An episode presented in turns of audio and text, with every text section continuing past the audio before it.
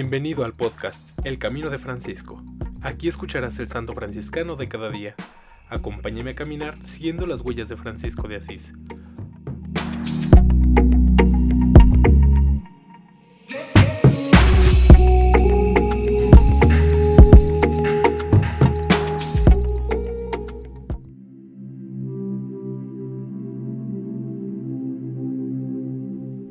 Febrero 16. Beata Felipa Mareri.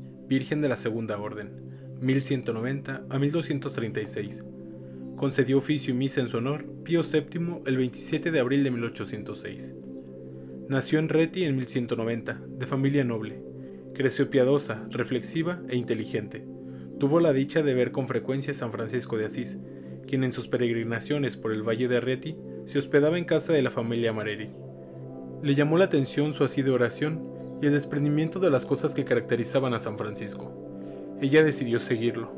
Cuando su padre le propuso unas nupcias acorde con su nobleza, ella le dijo que solo quería por esposo a Jesucristo.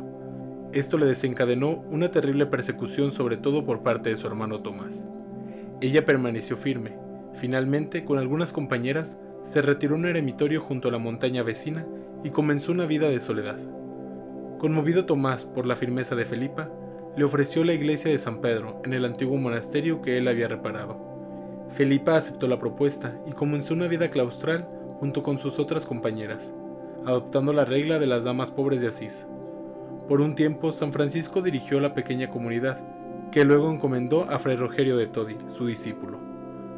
Pronto muchas jóvenes decidieron consagrarse a Dios bajo la protección de la beata Felipa Mareri, quien para las hermanas era más que una abadesa, una madre amorosa, pronta a animarlas a la perfección, consolarlas en los sufrimientos. Siguiendo el ejemplo de San Francisco y el del Beato Rogerio, amó la pobreza, confió en la providencia. Postrada ante un gran crucifijo, lloraba pensando en lo mucho que se ofendía al Señor. Hacía penitencia e imploraba la misericordia de Dios.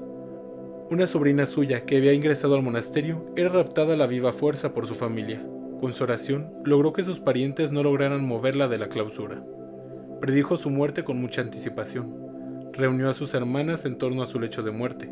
Las exhortó a la oración, a la concordia, al amor a la pobreza seráfica. No lloréis, hijas queridas, no lloréis sobre mí. Vuestra tristeza se convertirá en gozo, desde el paraíso os ayudaré más.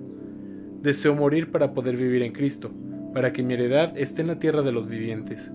Consolaos en el Señor, perseverad en el servicio de Dios. Acordaos de todas las cosas que he hecho, la paz del Señor, que supera todo sentido, guarde vuestro corazón y vuestro cuerpo. Terminadas estas exhortaciones, se encomendó humildemente a Cristo Jesús, fortalecida con la Santa Eucaristía y los otros sacramentos, en presencia del Beato Rogerio y de otros hermanos menores. Entre las lágrimas de sus cohermanas, el 16 de febrero de 1236, pasó felizmente al Señor. Tenía 46 años.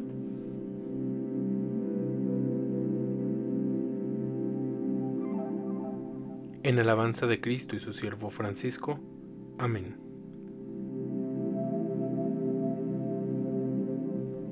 Beata Felipa Mareri, ruega por nosotros.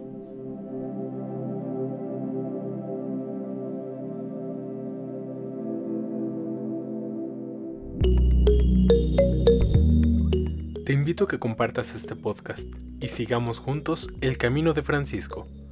Paz y bien.